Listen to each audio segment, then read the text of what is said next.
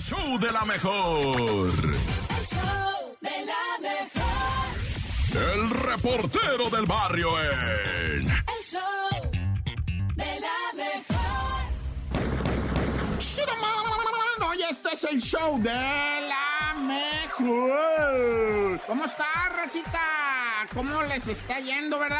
Pues vamos a comenzar porque, porque la neta esto está de, de, de, pues, eh, ay, no sé, se van a agüitar. Primero, lo que ocurrió en noviembre con el niñito chiquito que se ahogó allá en el colegio Williams. ¿Te acuerdas que lo metieron a fuerza? No quería nadar él, pero lo metieron a nadar y en poquitos minutos que tenía en la alberca algo ocurrió que el niñito, pues, se ahogó ante el descuido, ¿verdad? De el maestro de natación y luego la doctora no le supo dar la resucitación cardiovascular Esa onda, ¿ah? no le supo dar el RCPC. Y entonces los detuvieron, los metieron al bote y dijeron, pues ahorita salimos como quiera la fianza. Nada, los vincularon ya a proceso. Tanto a Sergio, coordinador de natación, como a la doctora Alitzel. Pues gente, gente buena, o sea, no son unos así como que te voy a decir gente mala, ¿verdad? Que se dedicara a obrar con maldad, pero cometieron el error de decir, sí, yo sé, sí, ya entendí cómo se da la respiración, sí, ya sé, ya se cometieron esa imprudencia.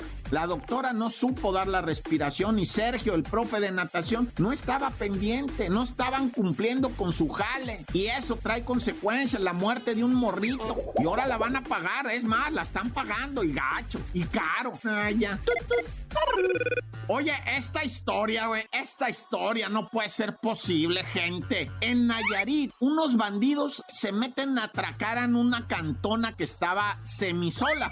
Y digo semisola porque estaba un perrito llamado Pinky, un chihuahua, que además chihuahua medio bebé, o sea, todavía no está, tiene año, un añito, entonces le faltan seis meses para dejar de ser bebé. El caso es que el Pinky, güey, entran los bandidos y empieza ladre y ladre y ladre. Y si tú conoces el ladrido de los chihuahuas, es desesperante. ¿Qué crees que hicieron los la- ladrones? Con un trinchete, un trinchete de esos tipos con los que se levantan la alfalfa, eh, pues ya sabes, ¿no? Es como un tenedor grandote que se usa en el campo, que lo atraviesan, que lo atraviesan como con un tenedor al perrito de Chihuahua. Toma, güey. Lo dejaron atravesado en el trinchete, se lo dejaron a los dueños, aparte la casa, pues toda saqueada. Llegan los dueños, encuentran a Pinky atravesado y se dan cuenta que está vivo. Y se lo llevan al veterinario y el veterinario en breve, no, lo voy a poner a dormir. No, no, no, no. Está vivo y está luchando, güey. Vamos a ayudarle. No, que yo le recomiendo que lo duerma, dice el veterinario. Eh, lo mal, entonces vámonos a otra clínica. No, no, no, no.